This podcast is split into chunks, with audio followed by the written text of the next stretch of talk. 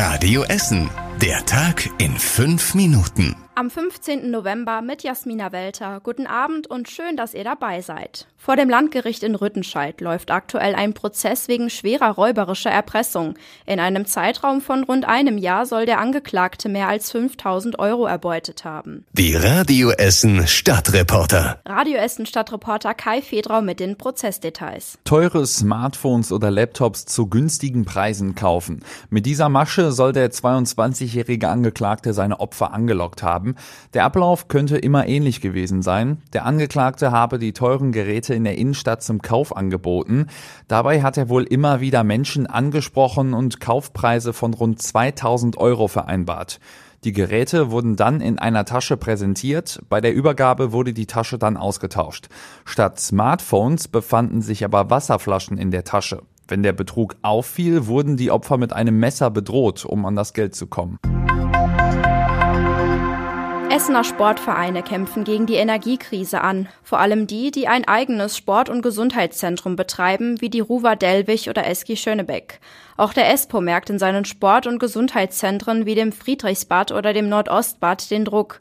Die kühlen Temperaturen in den Bädern gefallen nicht allen Gästen. Die MTG Horst wird zum Anfang des Jahres zum Beispiel die Kursgebühren leicht anheben und um 45 Cent. Gleichzeitig wird gespart und eine neue Heizung ist auch eine weitere Option. Die Politiker haben heute im Sportausschuss beraten, wie die Stadt die Vereine unterstützen kann. Die Polizei Essen hat heute in Schonnebeck vier Jugendliche festgenommen, die zwei Mädchen misshandelt haben sollen. Bei der Festnahme kamen auch Spezialeinheiten zum Einsatz. Die vier Tatverdächtigen sollen die Mädchen vor einer Woche in einer Wohnung geschlagen und mit einem Elektroschocker, heißem Wasser sowie einer Zigarette misshandelt haben.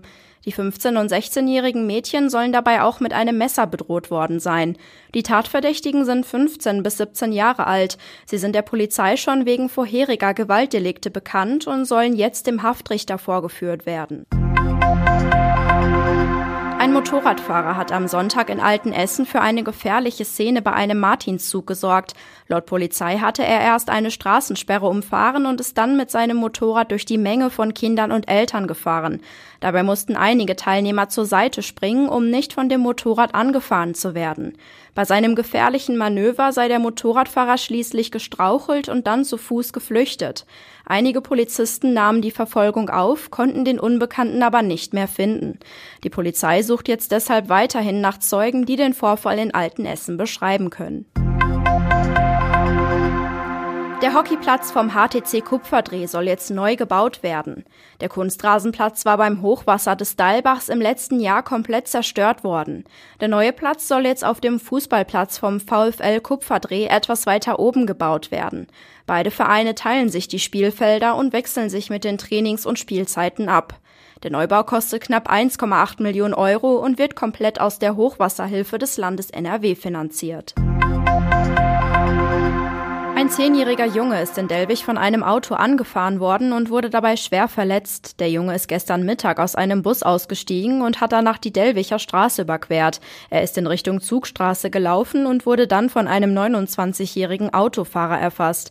Der Autofahrer und eine Zeugin haben direkt erste Hilfe geleistet.